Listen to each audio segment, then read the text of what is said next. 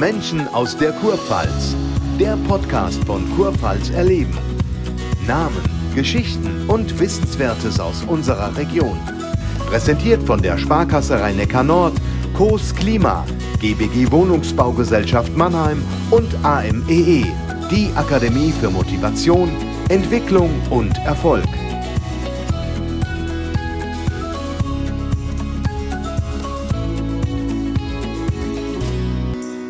Norbert Lang. Ohne Zweifel sind unsere heutigen Studiogäste Ikonen des Mannheimer Eishockeys. Der eine war jahrelang Kapitän der Adler Mannheim, der andere war bis vor kurzem Rekord Torschütze der Adler. Ich freue mich ganz besonders, dass Markus King und Christoph Ullmann heute bei uns sind. Ula, hast dich geärgert vor kurzem, als du abgelöst wurdest von Matthias Plachter, der ja auch schon zu Gast war hier? Nein, überhaupt nicht, ganz und gar nicht. Also ich äh, war unglaublich froh und stolz, dass ich da dabei sein durfte. Also ich war im Stadion, habe fürs Fernsehen gearbeitet, habe das gesehen und dann habe ich mir die Chance nicht nehmen lassen, auch gleich aufs Eis runterzugehen, ihm zu gratulieren. Das ist schön. Matthias und ich kennen uns haben viele Spiele gemeinsam gespielt und ähm, es ist doch super, dass man, ich sage jetzt, dass wir da gemeinsam da oben an der Spitze stehen können, ob der eine jetzt ein paar Tore mehr hat oder weniger. Das ist für mich nicht so entscheidend. Ihr macht demnächst euer Abschiedsspiel. Das ist einer der Gründe, warum ihr auch heute hier seid. Ähm, wie klingt das denn für dich, Kinky, wenn du hörst Abschiedsspiel? Ich meine, deine Karriere ist ja seit, seit einiger Zeit nicht so lange her, aber ein bisschen vorbei. Aber so ein Abschiedsspiel, was bedeutet das für dich? Ja, erstmal freue ich mich natürlich darauf. Äh, es war, sagen wir mal, klar, wenn wir jetzt zurückblicken, eine lange Zeit, bis ich das letzte Mal auf dem Eis war hier in Mannheim in der SAP Arena. Aber äh, die Situation, die wir da hatten mit Corona und dann auch, äh, dass man das Spiel planen muss, das dauert ja. Und dieser Vorlauf einfach ist jetzt geschuldet natürlich, dass es jetzt, glaube ich, fast über drei Jahre sind. Aber ich freue mich auf das Abschiedsspiel. Das ist für mich nochmal eine Möglichkeit, äh, mich von, von den Fans, von der Stadt, von vielen Freunden, von Mitspielern äh, nochmal ordentlich zu verabschieden, das nochmal zu genießen. Die Chance ist mir leider verwehrt geblieben äh, in, meinem letzten, in meinem letzten Jahr. Und äh, ja, darauf freue ich mich einfach, das nochmal aufzusaugen. Und natürlich umso schöner ist es, äh, sage ich mal, dann auch sagen wir, die Profikarriere dann damit abzuschließen. Mit, mit, einem sehr guten Freund, mit dem ich, sage ich mal, angefangen habe zu spielen und äh, der mich so eingeführt hat in das Profileben. Und ich glaube, äh, da bin ich jetzt schon ein bisschen nervös und da freue ich mich sehr drauf. Echt nervös, du? Doch, ehrlich, wirklich. Das oh. habe ich gestern, als ich in der Arena war und äh, auch darüber gesprochen habe, habe ich mir gedacht, wow, jetzt bin ich echt ein bisschen nervös. Jetzt ist es auch langsam greifbar. Es sind noch knapp vier Wochen jetzt oder heute genau vier Wochen oder morgen äh, bis zum Abschiedsspiel. Und äh, ja, das ist äh, jetzt äh, was, wo ich sage, wow, das, ich freue mich drauf und ich bin echt nervös, weil ich natürlich auch nicht weiß, wie genau der Ablauf ist, äh, wie das alles klappen wird. Aber ich freue mich, wir haben viele Zusagen, viele Freunde, Weggefährten äh, sind mit dabei. Und ich glaube, das Familie und das ist das Schöne, dass man dann den Tag nochmal zusammen erleben darf, teilen darf. Ja, und dann das Kapitel ordentlich abgeschlossen ist. Ja, Ole, wie viel ist noch drin in den Beinen?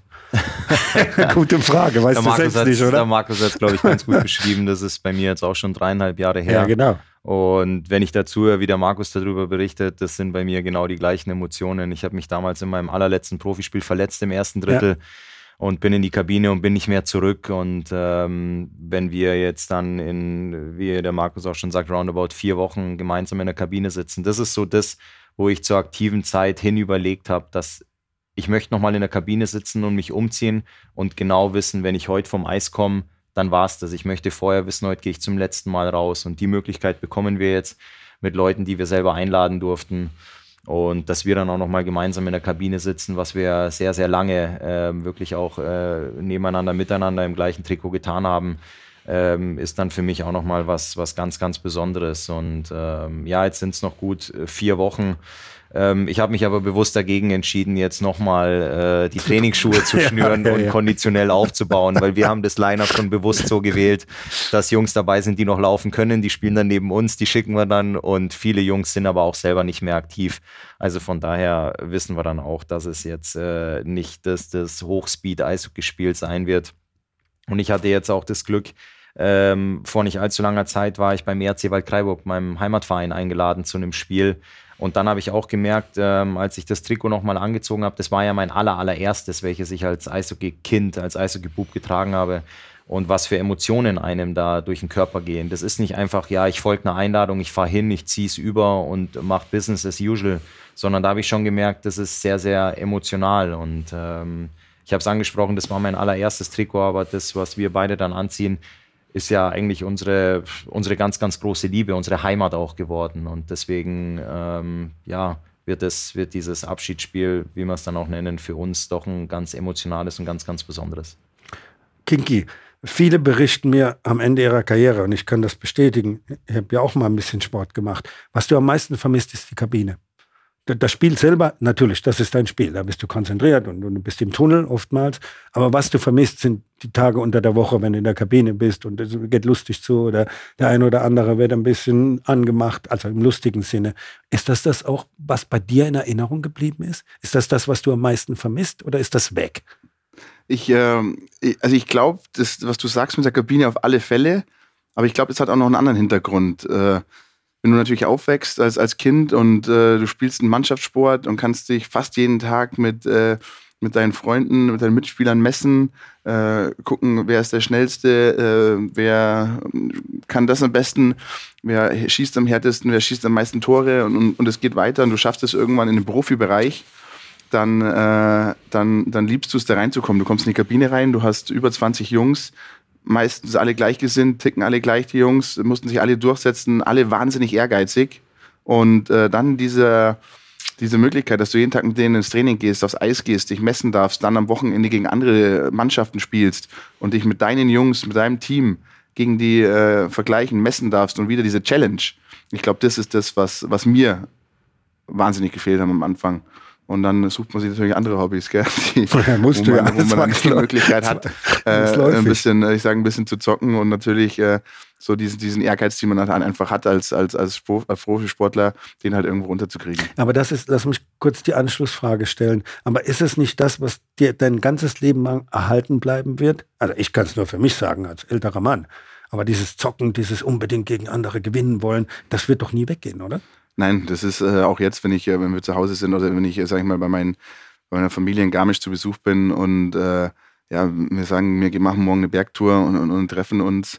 Ja, da ist nicht mit locker mal hochgehen und dann äh, hier äh, schön, schön wandern gehen. Das geht eine halbe Stunde gut, bis einer dann auf einmal einen Schritt schneller geht.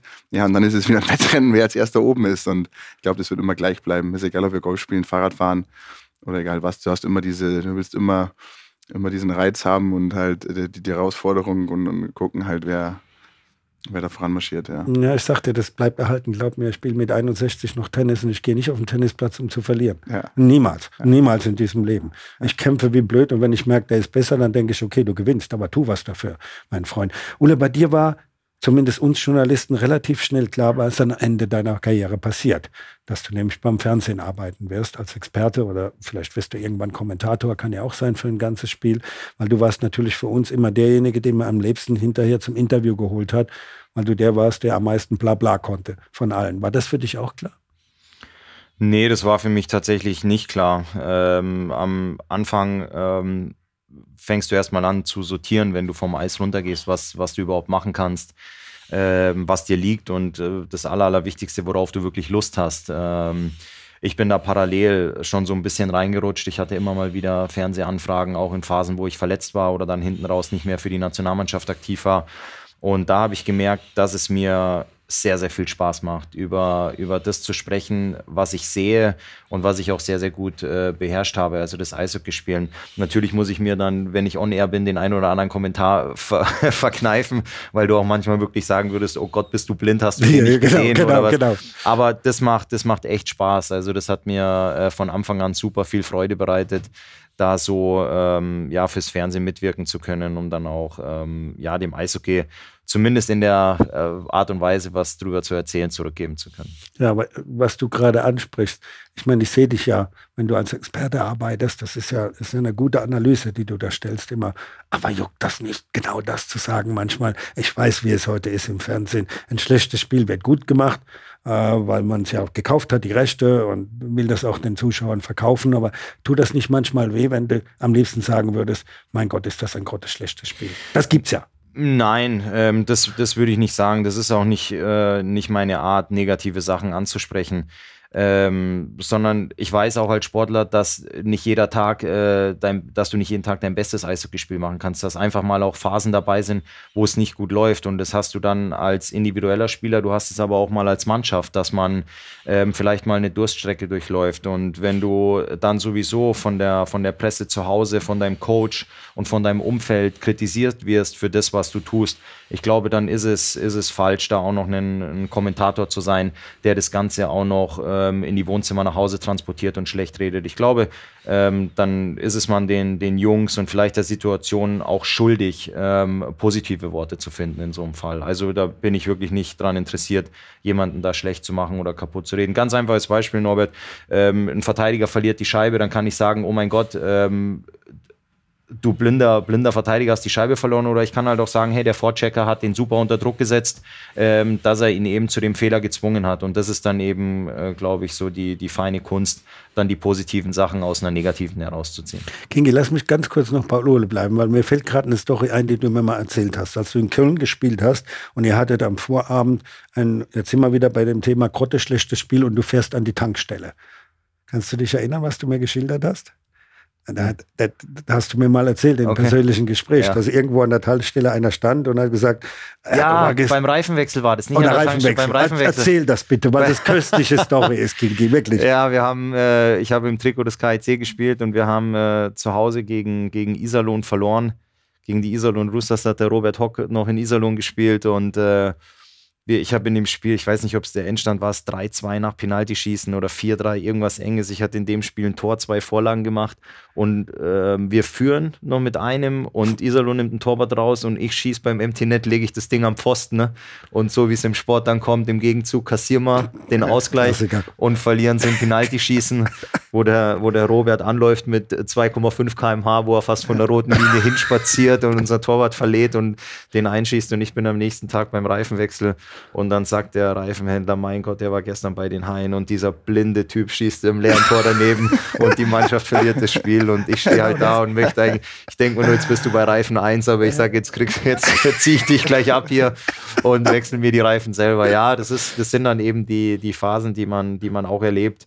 Ähm, auch als Familienvater, wenn du deine Kinder in den Kindergarten bringst oder an der Schule abgibst, äh, bist du, gibt es einen ganz, ganz schmalen Grad zwischen High Five und Schulterklopfern oder einfach mal, dass der, der Papa oder die Mama vom Mitschüler an dir vorbeigeht und keinen guten Morgen sagt. Also das war oft einfach äh, ergebnisabhängig dann auch. Ja, ja, du, ich kenne das. Ich meine, wir beide kennen uns ja seit vielen, vielen Jahrzehnten und berichte ja auch über euch und, und das auch seit vielen Jahrzehnten. Und die, die, die, die, die komischste Frage, die ich immer gestellt bekommen habe, auf der Straße von Leuten, die wussten, das ist der Lang, der berichtet über die, Herr Long, was ist denn mit der Adler los? Wenn ihr verloren habt.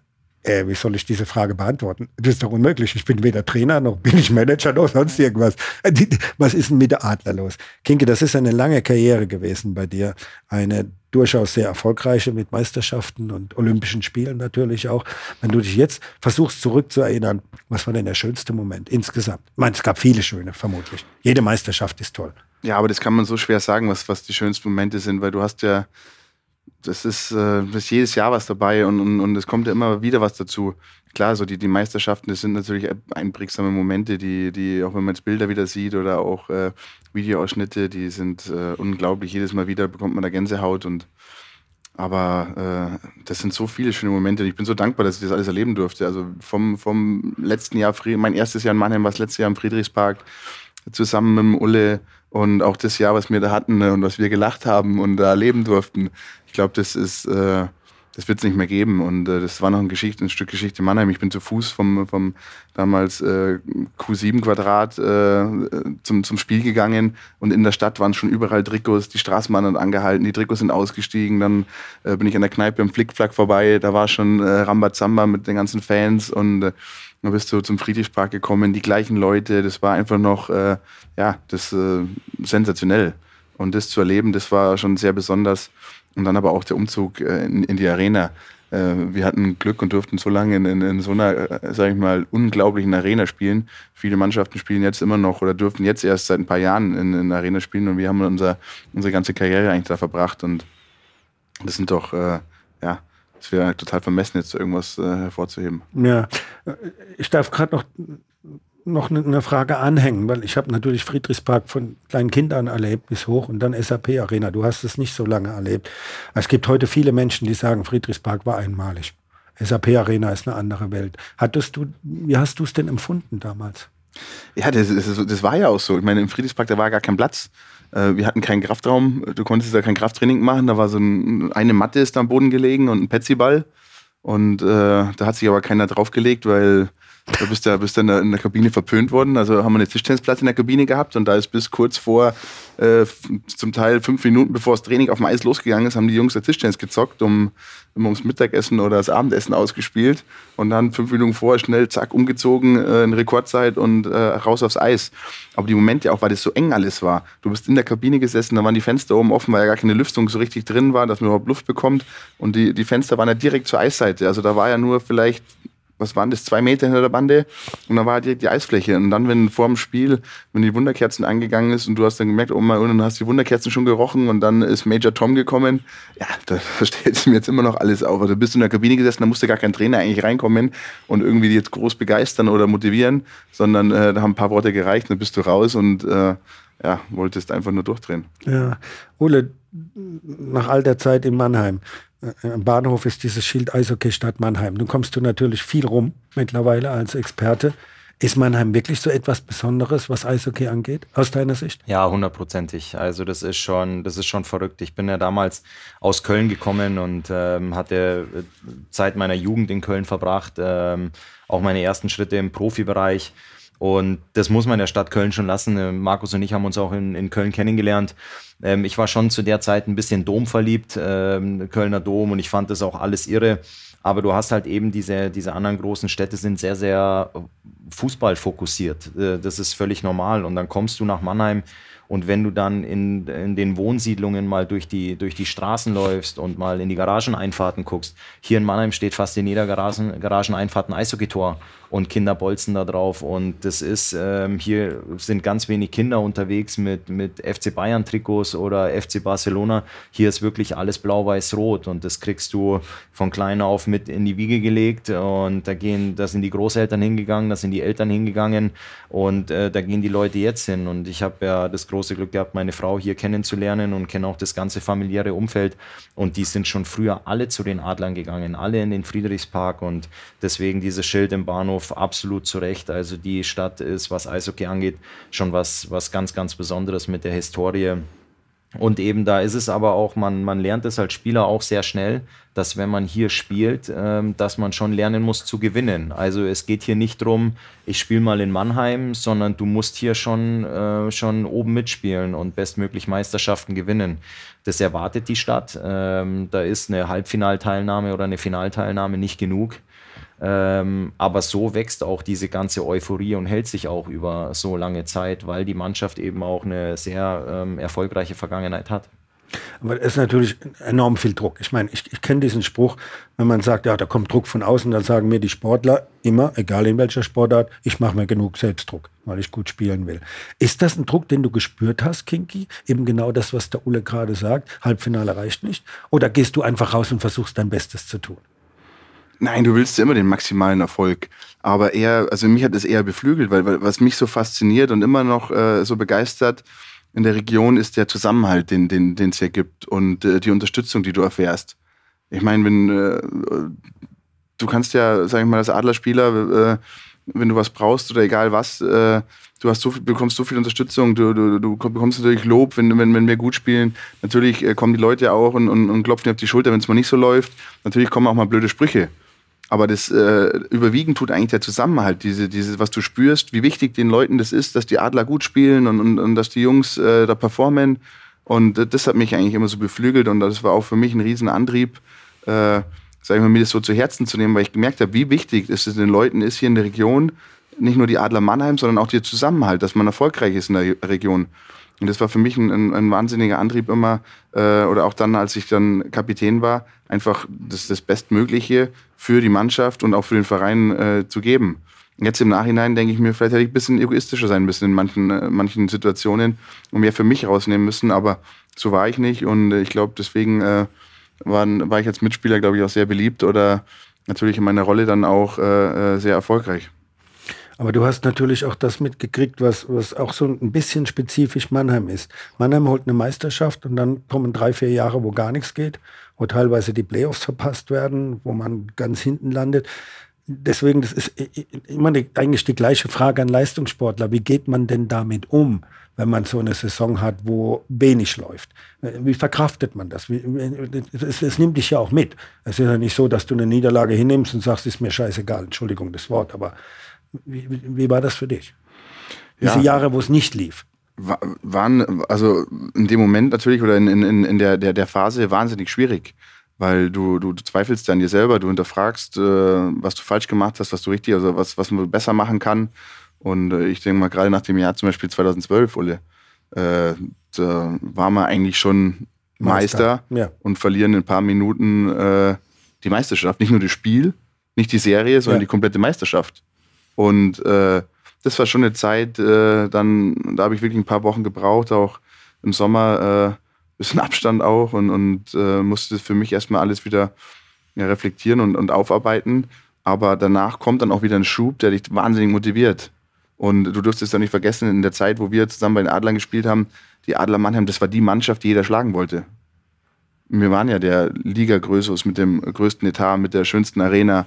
Und äh, jede Mannschaft, die natürlich nach Mannheim gekommen ist, äh, die wollte uns schlagen. Aber die war noch mal motivierter als sonst jedes andere Spiel. Also haben wir immer gesagt, wir bekommen bei jedem Heimspiel für uns bekommen wir das beste Auswärtsspiel der anderen Mannschaft. Und äh, zurückblicken war das schon eine geile Herausforderung, weil wir natürlich super Spiele hatten und äh, natürlich hat es es auch schwieriger gemacht, aber äh, ja, das war schon besonders. Ule, wann, wann war dir klar, dass du irgendwann Profi-Eishockeysportler wirst? wann hat sich das, das, abgezeichnet? Das, hat, das dauert tatsächlich sehr, sehr lange. Also ich habe meinen ersten äh, Profivertrag unterschrieben und dann bist du, ähm, du bist jung, ich war 18 Jahre alt und du hast natürlich nicht diese Reife und du bist sehr, sehr engstirnig. Du hast darauf hingearbeitet und ich habe dann gedacht, ich habe es geschafft. Aber dass ich äh, bildlich gesprochen noch nicht mal im Startblock stand, äh, um, die, um wirklich durchzustarten, das war mir bis dato gar nicht bewusst. Ich bin dann in die, in die Profikabine eingezogen, bin das erste Mal auf dem Mannschaftsfoto gesessen und ich weiß noch, ich bin damals in den Fanshop gegangen, habe ganz viele Mannschaftsposter mitgenommen und habe die alle verschickt und habe die verschenkt und weil verteilt. Weil du drauf warst. Weil ich drauf war. Ja, klar. Aber das hat sehr, sehr lange gedauert zu verstehen, dass ich zwar auf dem Mannschaftsposter bin, aber ganz, ganz wenig auf dem Eis stehe. Und dann wurde ich, äh, ich erstmal ähm, weggeschickt in die zweite Liga. Ich sollte Spielerfahrung in der zweiten Liga sammeln.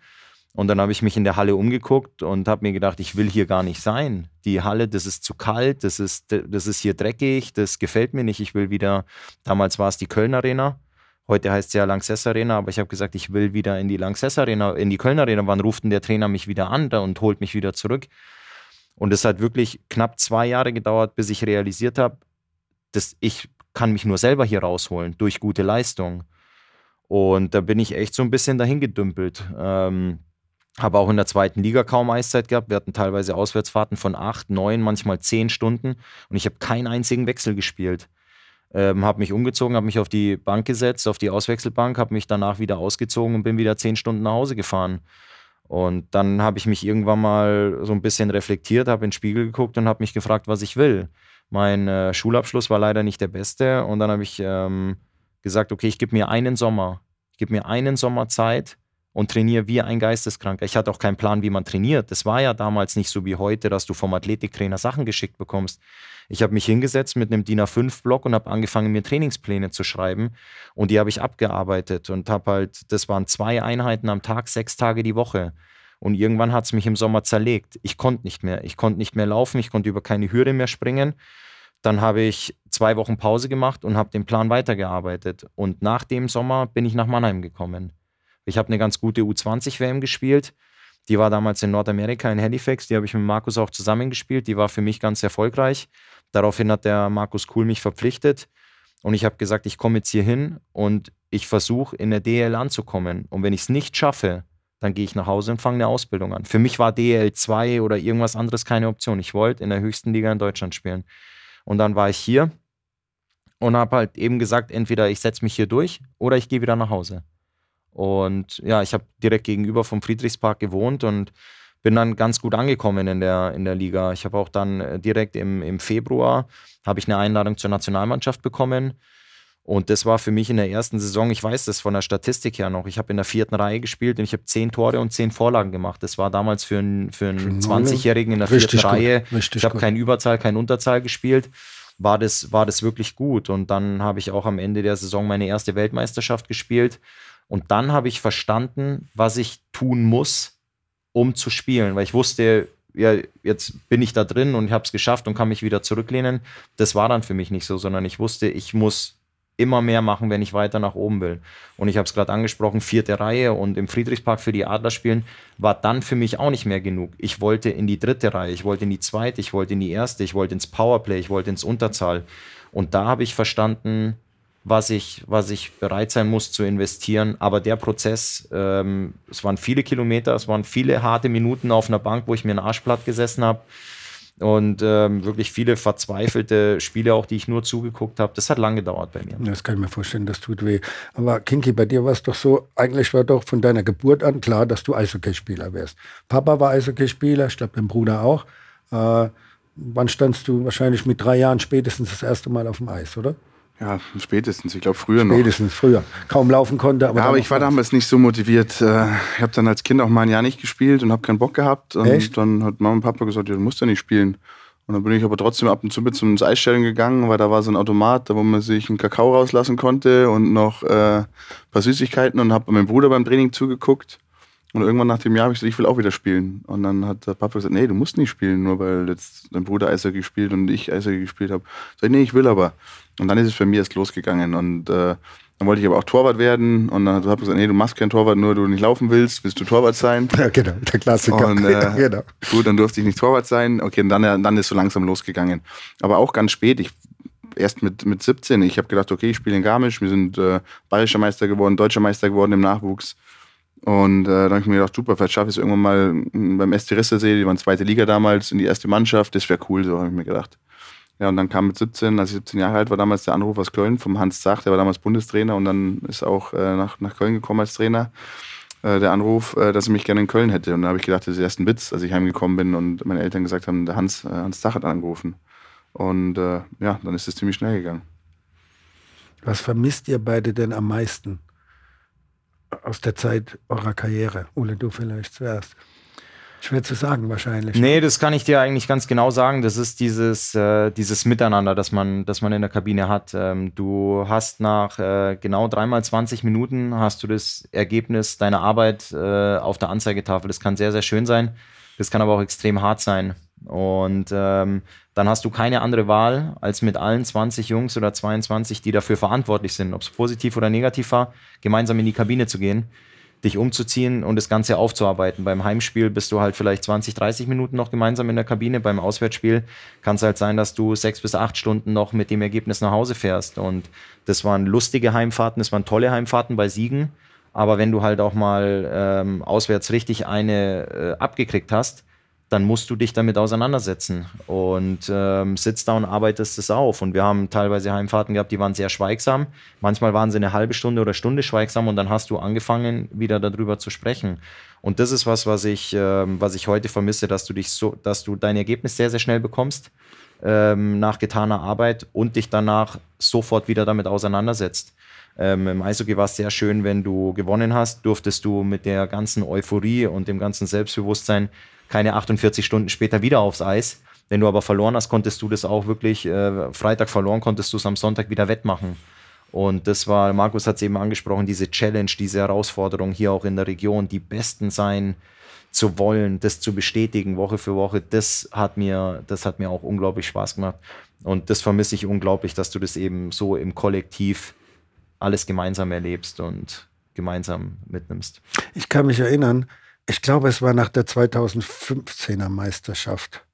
Hast du mir damals erzählt, es war gut. Ich hoffe, ich liege richtig. Also ich weiß, was du gesagt hast, aber ich weiß nicht mehr ganz genau, welche Meisterschaft das war. Es war gut, dass wir als Mannschaft drei Stunden im Bus verbringen konnten, nachdem wir die Meisterschaft gewonnen haben. Das war ja damals in Ingolstadt. Uh, ihr wart alleine. Da gibt es ja auch Videos davon, wie mhm. ihr anfangen zu singen. Äh, dann seid ihr hier empfangen worden, natürlich von vielen tausend Menschen an der Arena, nachts, mitten in der Nacht drin. Warum war das so wichtig, in diesem Bus alleine zu sein mit der Mannschaft, mit diesem Pokal? Markus und ich sind ja 2007 äh, auch schon Meister geworden. Ja. Das war ja. damals zu Hause eine ja. Wahnsinns-Euphorie im zweiten Arena-Jahr, nachdem wir das Jahr zuvor die Playoffs verpasst haben.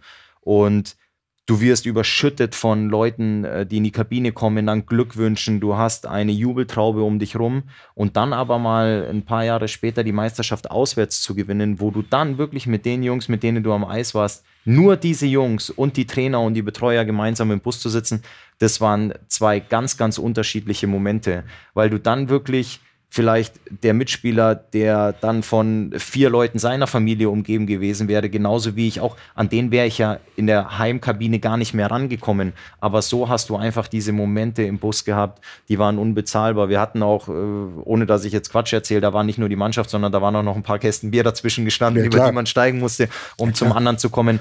Aber wir hatten auch noch den Pokal bei uns und das waren wirklich Momente, wo auch, ich kann mich auch erinnern, wir hatten noch einen Betreuer, der nach der Saison dann äh, gegangen ist von uns, ähm, wie der den Pokal im Bus umarmt hat und gehalten hat. Und das waren einfach so Sachen, die waren in, auf dieser Busfahrt schon ganz speziell. Ja, ich kann mich erinnern, dass der, der Metro damals, der ja dann nicht im letzten Spiel spielen durfte, also ein Mitspieler von euch, der trotzdem nach dem Spiel im ganz normalen Anzug rausgekommen ist und hat auf der Straße getanzt. Ich denke, was, du hast doch gar nicht gespielt. Aber dieses Mannschaftsgefühl ist ja enorm wichtig. Ja, Wie klar, kriegt man das aber das, hin? Das, aber das ist doch jedes Jahr so schwer. Da gehen zehn, dann kommen zehn neue. Okay, da bist du der Kapitän, der Markus King. Äh, wie kriegst du das zusammen, dass diese Mannschaft, dass der sich in den Schuss wirft, was ja wehtut, wenn du den Puck abkriegst? Das ist ja klar. Und trotzdem für diese Mannschaft so zusammenhält. Ja, das ist doch, was eine Mannschaft ausmacht und, oder ein Team, sage ich mal. Und das ist ja, ist ja nicht nur im Sport, das ist in jeder Unternehmung. Wenn du schaffst, die Leute äh, zu gewinnen und zu begeistern für, für dein Ziel und jedem das Gefühl zu geben, dass er wichtig ist, das ist doch dann, äh, dann gehörst du doch erst dazu. Dann, dann, dann gehst du doch gerne zu, zur Arbeit oder gehst doch gerne aufs Eis und fühlst dich wertgeschätzt. Und dann kannst du doch erst äh, der beste, deine beste Performance abliefern. Und äh, das ist doch die Kunst, dass man es das schafft, dass man die Jungs zusammenkriegt, jedem das Gefühl gibt, dass er dazugehört, dass er wichtig ist. Und, und erst dann kann, kann was Großes passieren. Vorher nicht. Wenn du viele Individualisten hast, die nur auf sich selber gucken, auf ihre eigene Statistik und äh, äh, dann wirst du gute Spiele haben, du wirst viel Qualität haben.